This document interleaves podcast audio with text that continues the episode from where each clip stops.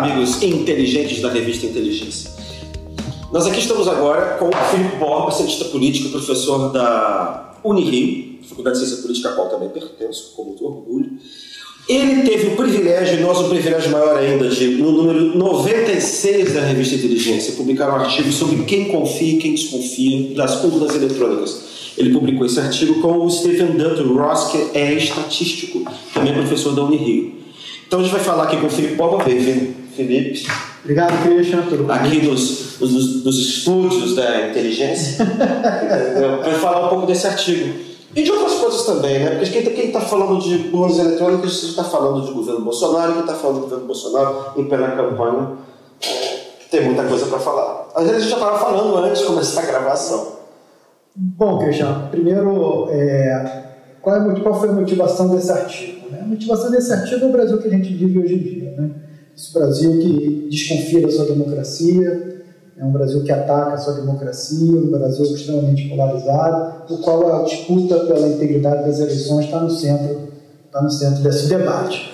Então, é, eu e, o Steven, a gente pegou uma pesquisa do Datafolha que tinha lá a pergunta né, se a pessoa confia ou não confia, né, e se, se confiava, se confiava totalmente ou confiava em parte, e a gente fez uma análise em cima, em cima dessa pesquisa do Datafolha, que é de dezembro de 2020. Ela não é a mais recente, depois dessa, o Datafolha publicou outras, mas ela foi uma pesquisa que foi feita no auge da, da discussão em torno das vacinas, né, em torno né, de todo aquele Brasil 2020, aquele Brasil enclausurado, aquele Brasil que todos estavam dentro de casa. Horrível. Horrível. Então foi épocas da, nossa vida. É, é. Então foi um momento ali de, de, de uma intensa né, polarização. Então a gente encontrou alguns resultados bem interessantes nesse artigo. Né? Quer que eu fale já desse resultado? Quero, quero, e quero, e quero que você diga também se as pesquisas posteriores do Datafolha confirmaram. Tem pessoas que confirmaram, né? Sim, pequenas variações, nada, nada muito grande. Diminuiu um pouco a desconfiança, ou seja, aumentou um pouco a confiança, mas nada muito, muito acentuado que você pudesse dizer que está revertendo na tendência ou coisas do tipo. Primeiro, acho que vale a pena a gente falar um pouco da urna eletrônica, contextualizar a urna eletrônica. Isso. É, as urnas eletrônicas elas estrearam nas eleições de 1996, nas eleições de 1996. E no primeiro momento ela atuou em, em algumas cidades apenas, as capitais e as cidades com mais de 200 mil eleitores, que no Brasil são as cidades que têm dois turnos. E se eu não me engano, é, é, no Rio de Janeiro, em Alagoas, a urna eletrônica foi dotada em todos os municípios, porque foram dois estados que nas eleições de 94 tiveram problemas de fraude, tiveram que refazer suas eleições e tudo mais. Então, ela atuou parcialmente. Nas eleições nacionais de 98, mais uma vez as urnas eletrônicas é, é, estiveram parcialmente no país. Nesse caso, foram todos os municípios que tinham mais de 40 mil eleitores. Tá? E cinco estados também todos os municípios usaram a urna. Rio de Janeiro, Alagoas, Distrito Federal, Roraima e Amapá. Não me pergunte por que esses cinco municípios, eu não saberia te, te responder, tá? Eu não ia perguntar. então, desculpe aí para o leitor que eu não tenho essa informação aqui agora. O espectador que eu não tenho essa, essa informação. É, aí sim, nas eleições de 2000, foi a primeira vez que a urna eletrônica atuou em todos os municípios do país e ela logo atraiu muita atenção. Né? As pessoas queriam, os pesquisadores da época, tentar entender quais foram os principais efeitos. Né? Porque a urna eletrônica não modificou a maneira como se votava. Né? E, a, então, a primeira, a primeira grande transformação da urna eletrônica foi que ela acelerou muito a montagem dos votos. Em poucas horas, nós já passamos a saber é, quem são os eleitos. Acho que o Brasil acho que é a democracia é, que apura mais rápido os votos. Não? É, porém, ela trouxe outras consequências. Uma delas é que ela diminuiu consideravelmente o voto nulos e brancos. É, mais pela, é menos pela metade, caiu a, metade. Porque é mais fácil votar. Mais fácil votar. Então as pessoas na época interpretaram isso como uma emancipação do eleitor mais pobre, menos instruído, uhum. né, que facilitou, facilitou o voto. Uma outra consequência dela é que aumentou muito o voto de legenda para deputado federal, que é logo o primeiro voto que se dá. Uhum. Então, o Jair Nicolau e o César Zucca interpretaram isso como uma espécie de erro, que o eleitor vai condicionado a votar na eleição mais importante, que é de presidente, que são dois números apenas, e acaba votando dois números no deputado federal. Teria, então, seria um erro né, é, é, é, por parte do eleitor na hora, na hora de votar. Tá? Pois bem, é, a urna eletrônica o brasileiro conviveram muito bem durante muitos anos. Né? E, assim, a primeira vez que alguém questionou assim, de fato a urna foi o Aécio Neves, nas eleições de 2014. Né? Depois que ele perde aquela eleição para Dilma Rousseff, uma eleição bem parelha, né? ele entra com uma representação no Tribunal Superior Eleitoral, faz um fez um barulho junto com o Gilmar Mendes, né, é o presidente do TSE, acabou com. Mas o argumento era, era sobre a urna.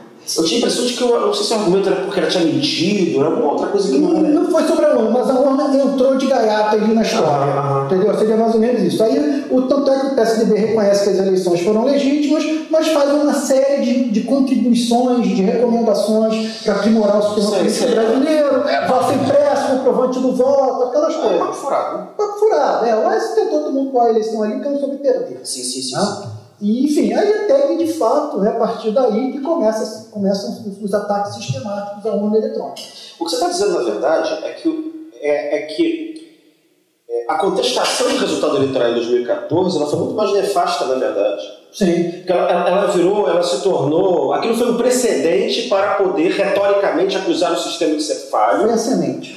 E passaram a usar, eu acho que esse parece que é um argumento que eu acho muito interessante, é assim, e, a, e a, digamos assim, a, o, o, caráter supostamente misterioso da urna passou a ser é, é, explorado Sim. para é, reviver e reforçar o imaginário da fraude eleitoral. Exato. Quer dizer, é, a, na verdade a urna não fez nada, coitada, ela, ela entrou simplesmente como um, um objeto suscetível de ser de propagar desconfiança sobre o sistema eleitoral. E nisso as redes sociais ajudaram muito, porque elas propagam boatos e é, é, fake news de uma velocidade e um volume muito grande.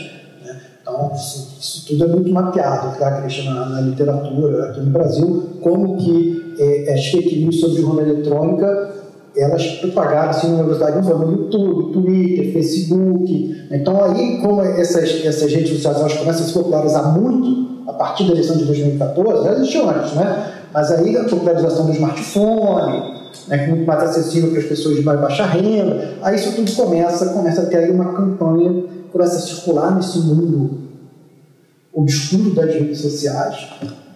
principalmente circulando ali em grupos de, de direita, é, anti-esquerdistas, antipetistas, e aí o Bolsonaro surfa muito bem nessa onda.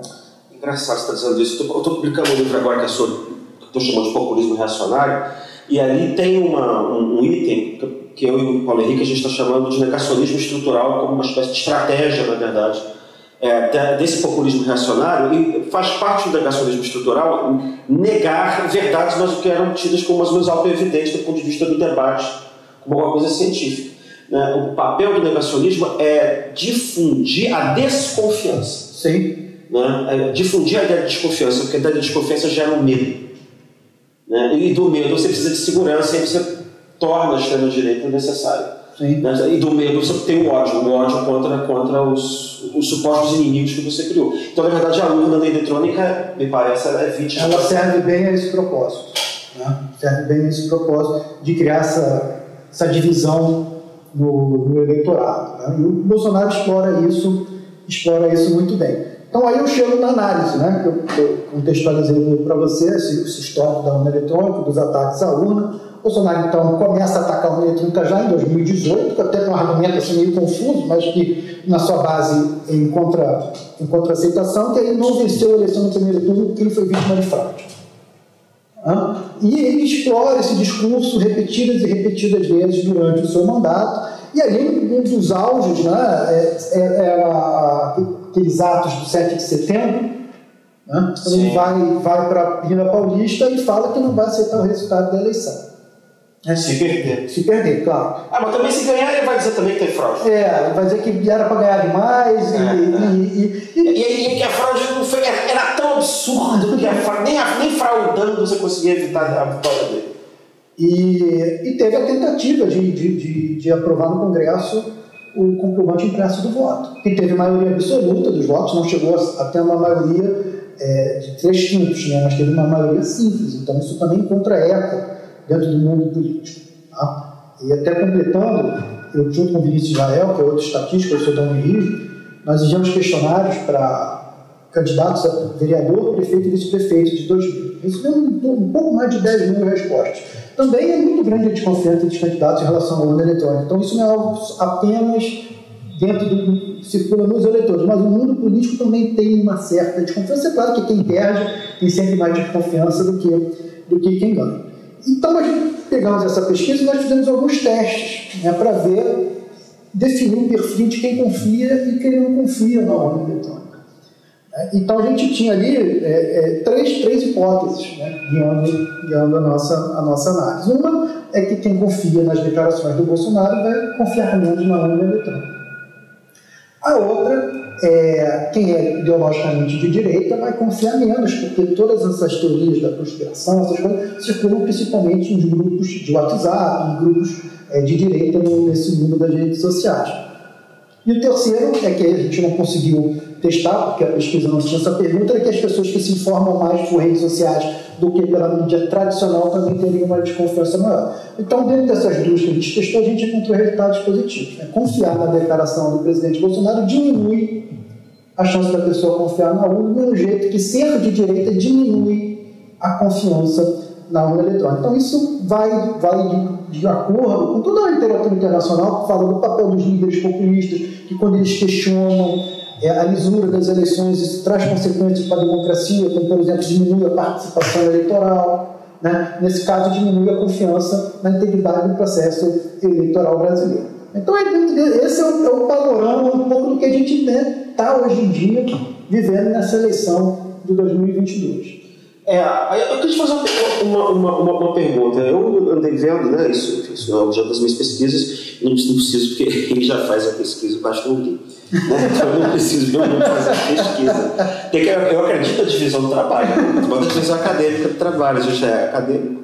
Né? Mas assim, que é, essa desconfiança viria diminuindo, na verdade, de, de, de, de uns tempos para cá, e eu não sei se isso tem a ver com uma, com uma espécie de reação a essa essa desconfiança que foi, que foi provocada, é, estava pensando nisso agora, ouvindo você falar, que foi provocada pela tese do golpismo. Sim. Entendeu? Se, se, se o, o, o, o, discurso, a acusação de que o Bolsonaro era golpista não acabou servindo meio de antídoto, porque parece que de um tempo para cá também ele começou a diminuir os ataques às urnas. Eu acredito que houve uma reação a essas constantes ameaças do, do, do Bolsonaro o mundo político, principalmente, aí tem que falar o papel do PSL nisso.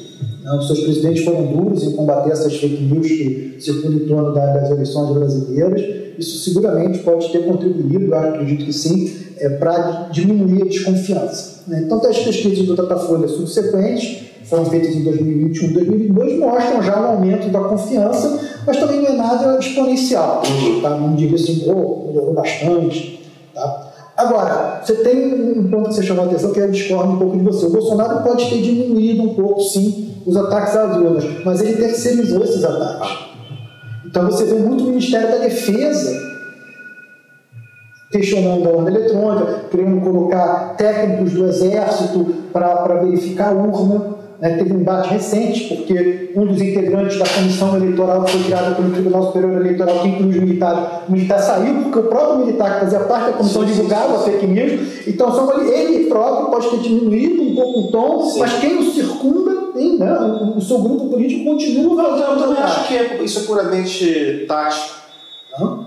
Eu acho que também acho que isso é puramente tático, porque na verdade é, é faz parte da estrutura do populismo é, radical, eu radical, você questionar o papel das instituições, Sim. da lisura das instituições. Se você, na verdade, é um liderança sistêmico, é, você está lutando contra o sistema e o sistema é que está é tá organizando as eleições. Sim. Então você tem que ficar semeando permanentemente a ideia da desconfiança.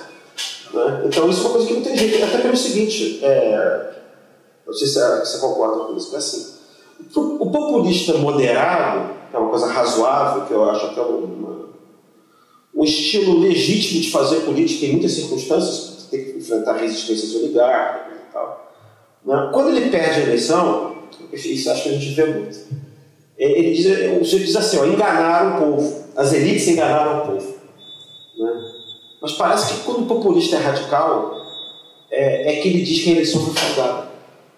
Porque, porque eu estava pensando o seguinte: se o sujeito ele é a encarnação do povo e ipso facto não pode, ele não perde a eleição, ele não pode perder a eleição, ele só pode perder a eleição se a eleição for fraudada. Quer dizer, a eleição só é justa se ela na verdade virar um referendo, Sim. com o resultado é, conhecido de antemão, né? Que chancela. Mas isso tem consequências trágicas. Claro, é claro que tem. Eu, eu, eu também estudo muito violência política, né? Não, não sei se você tem acompanhado as minhas pesquisas sobre o assunto. Não, do que eu estou falando, eu estou falando da racionalidade do Ah, sujeito. Não, entendo, entendo. E as consequências são essas aí. A- a- Olha o- que eu tenho refletido, vê se você concorda comigo. É, pega o caso dos Estados Unidos, por exemplo. né? É, a- a- de- deixa eu botar um pouquinho. Aqui no Brasil, a gente vê dois, dois discursos paralelos hoje em dia sendo feitos pelo presidente. Tá? Um, um desses é o de deslegitimação do processo eleitoral. Né? O Trump fez nos Estados Unidos. sim, sim. Né? Mas o segundo é um discurso que aí eu vejo muito claramente um discurso de intolerância política. Né? Eu acredito que você também trata disso nas suas pesquisas. Né? Um discurso de Intimidação o intolerância. tempo inteiro, você intimida através de violência. Não é só violência simbólica, não, violência mesmo, Sim, porrada. sim. O, e o, o exemplo mais recente disso foi a morte do militante do PT em Foz do Iguaçu. Estava comemorando seu aniversário, entrou o cara da casa do Bolsonaro, botou um rico, deu um tiro, matou, matou a pessoa. Mas o, o- o meu receio, Christian, é, enquanto pesquisador, é que esses dois discursos se encontrem depois da eleição. Qual, qual é o meu temor? Tá? É, O meu temor é seguinte, se você pegar os Estados Unidos, né, o Trump deslegitimava a todo momento o sistema eleitoral americano, tá? pelo correio, aquelas coisas todas.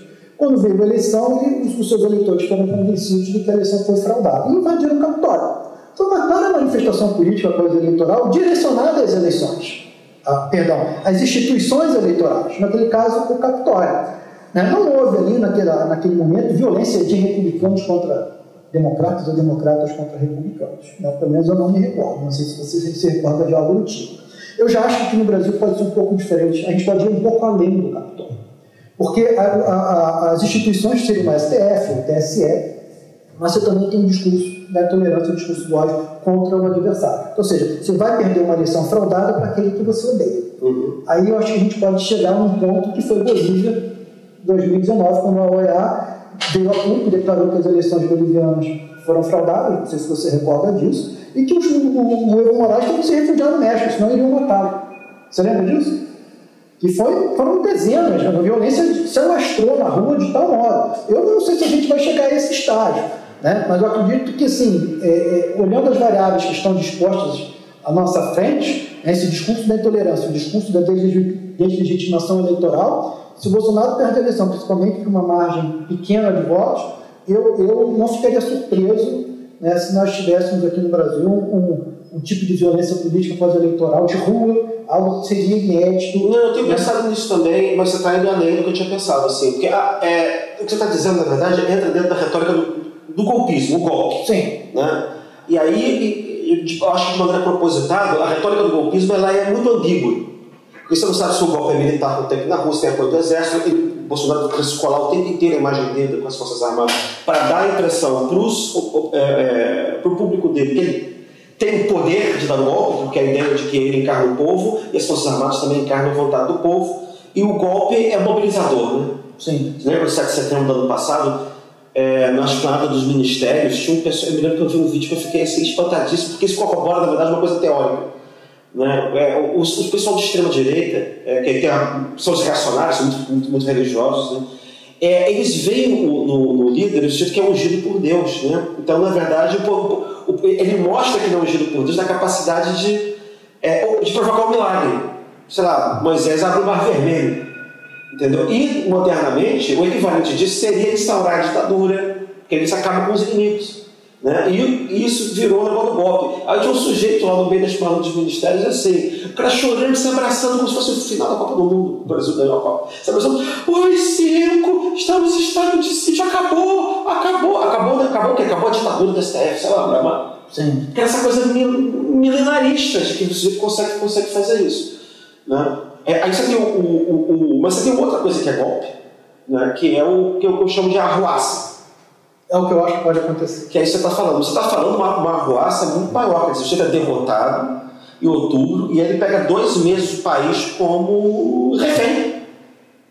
Né? Como se fosse um ladrão de banco que invade o banco, está lá roubando, chega a polícia, sai do prédio, E ele pega um sujeito de refém e diz: se, se não deixarem eu sair, eu mato. Só que no caso do refém é a gente, né? o refém é o país. Você está falando de uma. Quando eu pensei numa arruaça, eu pensei numa coisa assim mais localizada, mas o sujeito pode realmente pegar o país de refém e tentar colocar é, o país nesse estado durante semanas. Eu não sei se logo após a eleição ou em janeiro. Ah, aí, porque janeiro seria a posse, né? Não sei se ele faria isso logo na sequência da eleição. Mas ele vai. Mas eu tenho a impressão de que é, quanto mais tempo passar, acho que pior vai ficando, porque os. Quer dizer, pior vai ficando. No primeiro momento, é, as instituições, os eleitos, o pessoal mesmo que o apoia, né, Centrão, Lira, esse pessoal, não vai querer mexer com isso. Porque ele não tem partido. Ao contrário do Trump, né, Bolsonaro tem partido. Sim. O partido de aluguel. Embora eu acho que a gente tenha visto uma, uma radicalização, não sei se é, tática também, do Centrão. A gente vê um personagem feito, feito o ministro Ciro Nogueira, que apoiou todos os governos, tweetando feito Carluxo, não sei se é acredita, também tem feito tweets assim, quando tá bêbado, tá imitando Carluxo, não sei o que, que é isso. Ele está vendo fantasmas. É. Foi a última postagem dele. Sim. Sim, o, o Cristian, eu, eu, eu tendo, tendo a concordar contigo. Eu acho que o, o Bolsonaro ele já mostrou que ele tem pouco apreço às instituições. Né?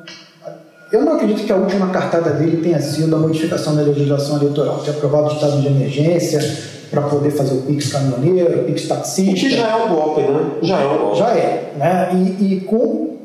Desculpe, isso eu também estudo um pouco de judicialização, você sabe, já participou lá de uma, de uma banca com um aluno meu.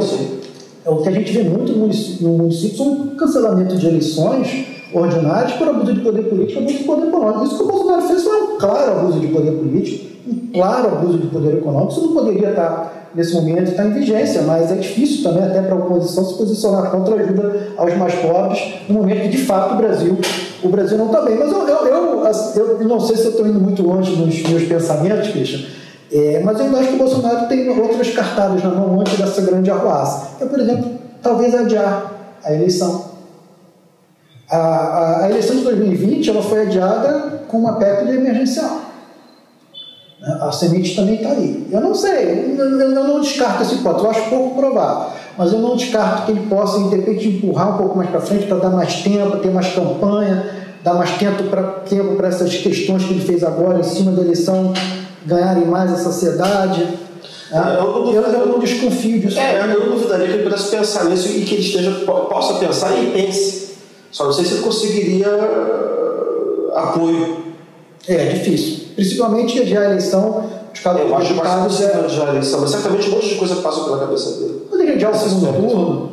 Né? Posso fazer uma pergunta? Mas enfim, muita assim, especulação. Assim, é que, às vezes eu fico também pensando o seguinte: tem um outro lado. É, assim, eu, eu, tenho a impressão de que o Bolsonaro, na verdade, assim, ele, ele, tem pouco apreço às instituições, mas ele, é um, ele sempre foi um parasita dessas instituições. Sim. Entendeu? É... Ele é família, né? É, isso que eu tô falando assim. Eu tenho a impressão que quando você olha a coisa, você, você esquece um pouco a retórica, vamos ver a prática.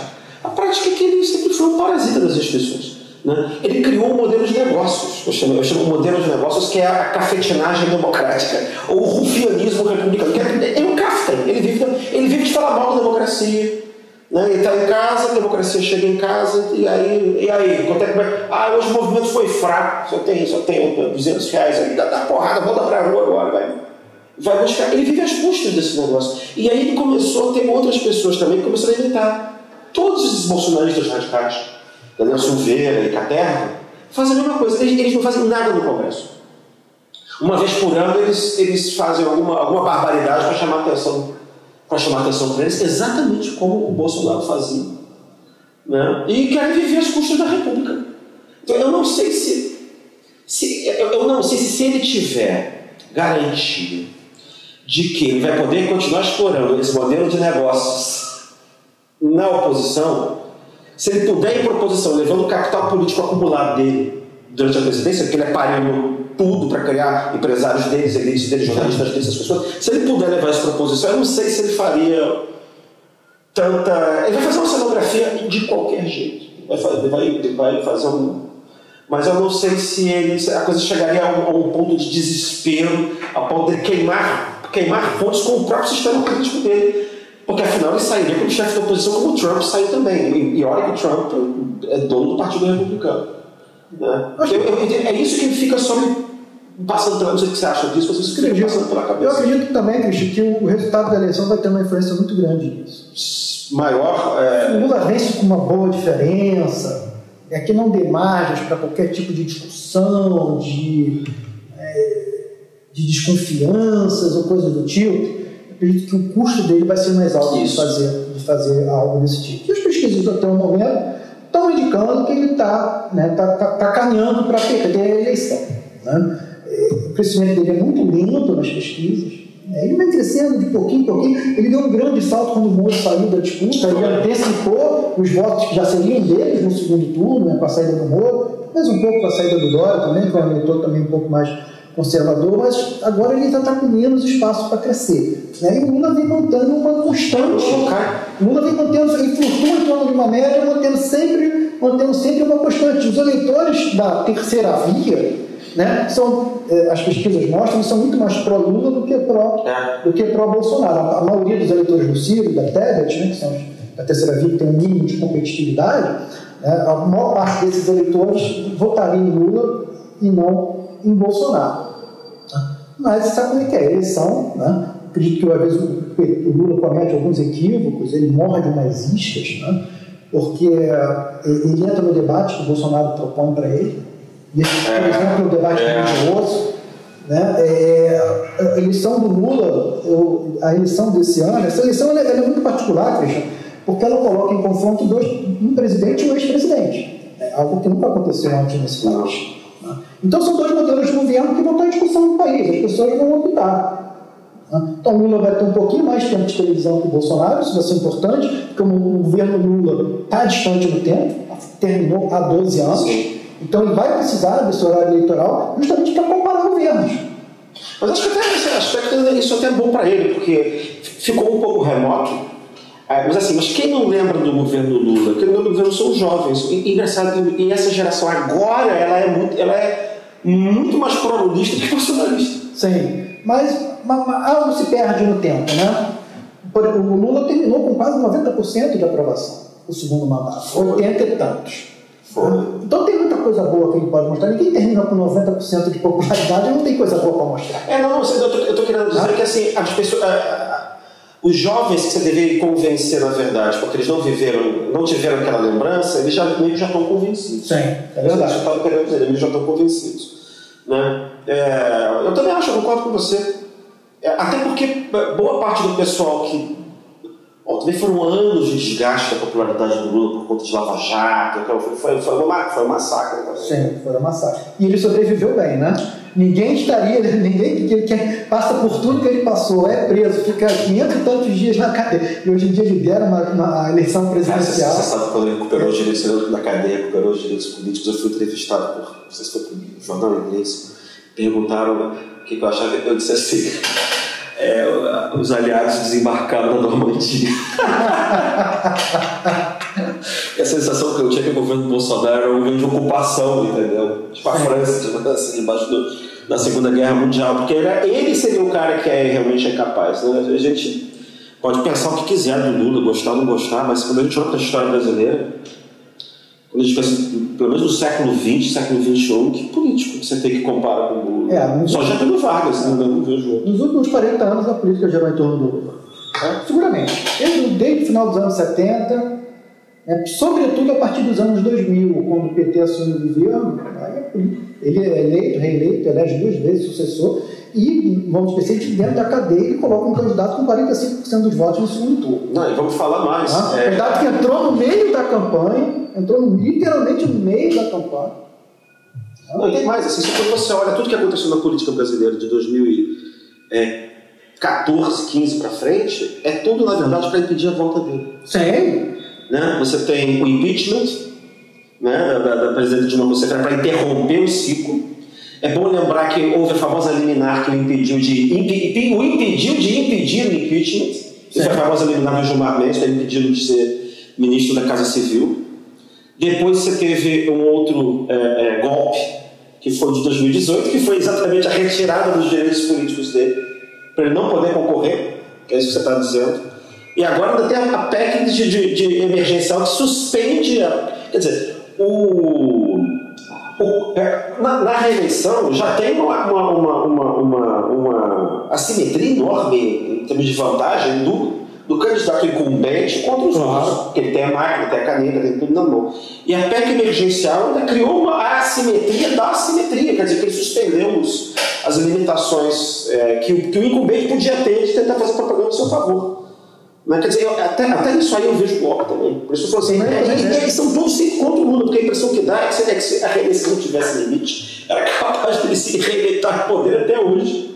Seria né? ser reeleito em 2010 tranquilamente. É, e só, é, ele só é capaz desse, golpe, desse atual golpe dar errado, porque, primeiro, que o governo é muito ruim, segundo, que é percebido como tal por uma parcela significativa da população, e porque enfrenta um grande, grande candidato. É, porque é o Lula. Eu acho que o Bolsonaro calculou mal. Ele achou que seria fácil ganhar do, do Lula. É, eu acho também. Foi desde, desde o começo que você teve essa, essa. Eu acho que ele sempre, sempre teve para si que se concorresse contra o Lula, o antipetismo é, prevaleceria. Pois é, é, é, é, eu, eu, hoje em dia eu estou. Hoje Porque nós estamos sempre em 2018. É, nessa nossa conversa aqui, eu estou tendo algumas ilações. Por exemplo, o Cássio votou pela suspeita do Moro. Ministro uhum. Votou pela suspeita do Moro. Indicado pelo Bolsonaro, votou pela suspeita que ajudou a Lula a recuperar os direitos políticos. Não? Ele poderia ter dado um voto contrário, não faria diferença, porque foi 7 a 4, né, se eu não me engano. Foi 7 a 4. Não, não, isso mesmo, ele queria enfrentar o Lula, achava que ele ia cair de lavada. Mas é que tá, também quando você vive num mundo. Bom, ele não é um sujeito muito iluminado por, enfim, enquanto indivíduo, né?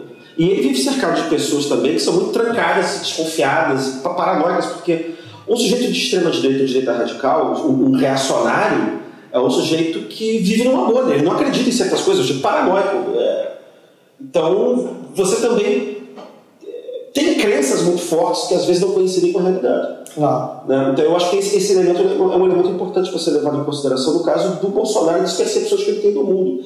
Esses caras, filho, eu tenho visto e acompanho às vezes que esse, pelo menos alguns bolsonaristas que sabem pensar, né? que não é gado, é, mas também que não estão fazendo propaganda. Né? Eles acreditam piamente que o povo brasileiro, o povo é antipetista, é conservador, é religioso, é assim, é assado, assim, tem uma ideia essencialista do povo, como se, como se existisse o povo, como se o povo estivesse aqui, aí o povo vai levantar, e o povo está com. O povo está tá apertado. Então, quando você que o povo vai, o povo levanta, vai para banheiro, faz xixi, entendeu? O povo liga a televisão, o povo dorme, como se o povo fosse uma pessoa, não fosse um, um não fosse, na verdade, um, um conglomerado de eleitores que tem.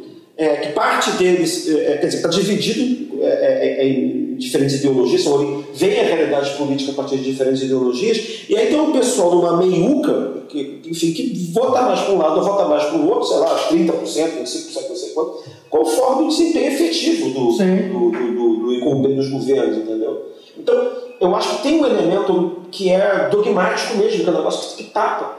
E, aí parece que é, a narrativa que eles têm, cara, é assim, o povo é, é, é, a nova república era uma ditadura disfarçada de democracia. Agora a questão do poder é que é democracia e não ditadura.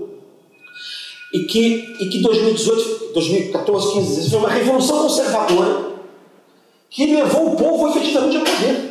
Eu acho que boa parte acredita nisso. Esse povo aí, Sim. tal como descrito. Não, mas eu concordo. E que aí, claro sempre que ele fosse competir diretamente com o Lula, ele iria vencer. Quer dizer, tem um sistema de crença aí que corrobora é, você está dizendo. Esse sistema de crenças é, é, mais forte que os fatos, né? Uhum. Mais forte, é, é quando, quando o, esse eleitor ideólogo confronta ideologia e fato, ele escolhe a ideologia, não o fato. Sim, sim, sim. E, e, e, ele permanece dentro dessa bolha. E outro componente fundamental do bolsonarismo é justamente o ataque às pesquisas de opinião, Cris. Uhum. Porque as pesquisas de opinião, elas mostram, elas mostram que a bolha é diferente. Aquilo ali não é bolha. O cara vive na bolha. Né? O Lula é o, é o, é o nove dedos, bandido ex-presidiário com nove dedos. Né? É, faz parte do discurso também desse do preconceito. Né? É, se você vê claramente, por exemplo, aquela Carla Zambelli chama o Lula de Nine nas, nas publicações ah, dela no Twitter. Né? Aí eles vão na pesquisa da Datafolha, o Lula está 15 pontos da frente. Como é que pode ser isso? Não, a minha bolha não é essa. A minha bolha é outra coisa. Na minha bolha, Bolsonaro tem 90% dos votos, Lula tem só 10%. Então vamos atacar a credibilidade das pesquisas. Isso também faz parte da estratégia populista do direito. Dizer, ó, é o data povo, aí tem que mostrar vídeo sim. dele na rua, motociata. Eu sei, mas É, está sempre incutir a desconfiança. Sim. Para você ter um viés de confirmação das notícias, até para depois você conseguir confirmar que houve fraude. Exato. Não, você tentar desqualificar as pesquisas. de- é, quer dizer, não que, não que o candidato democrata não desqualifique pesquisa, que isso já existia antes, mas aí você perdeu, perdeu. Agora não, você desqualifica a pesquisa para desqualificar o sistema e poder desqualificar a, a, a veracidade, a verdade eleitoral, né? o, resultado, o resultado das urnas. E, e, para manter sempre é, as milícias motivadas, né? os, os ódios mobilizados. É, como um mecanismo de intimidação. Essa coisa de, de, de difundir arma é quase para transformar cada eleitor num, num capanga. Como você estava falando antes da violência, da violência generalizada, né? dessa possibilidade de uma, de uma violência desinstitucionalizada e difusa, que eventualmente você nem consegue controlar. É, Esse é um- isso a gente já, já nota, né, Cristian? É, por exemplo, pessoas que hoje em dia se sentem, de certo modo, intimidadas para usarem uma blusa do seu candidato, colocar um adesivo no carro, com medo, podem arranhar no carro, furar o pneu, quebrar o vidro. isso. né, ou coisa do tipo. Isso, isso cria, cria um clima de permanente tensão né, entre os eleitores. Nós que vivemos aqui na Zona Sul do Rio de Janeiro, nós vivemos menos isso, né, mas em outros cantos do país, né, em, em que eh, a segurança é menos presente, né, eu acredito que esse tipo de receio seja muito maior. Sem dúvida. E isso é péssimo né, para É, para a democracia, eu a qualidade da nossa democracia. Bom, a gente conversou aqui com o Felipe Borba. Felipe, obrigado por ter vindo aqui. A conversa foi ótima. Ah, Bom, a gente não pode ficar até meia-noite conversando. então, obrigado por ter vindo aqui. Olha, Cristian, eu agradeço. Fica um abraço aqui para os nossos inteligentes que nos acompanharam aqui nessa, nessa entrevista. Bye, bye. Tchau, tchau. O podcast Conversas Inteligentes é produzido pela Insight Comunicação.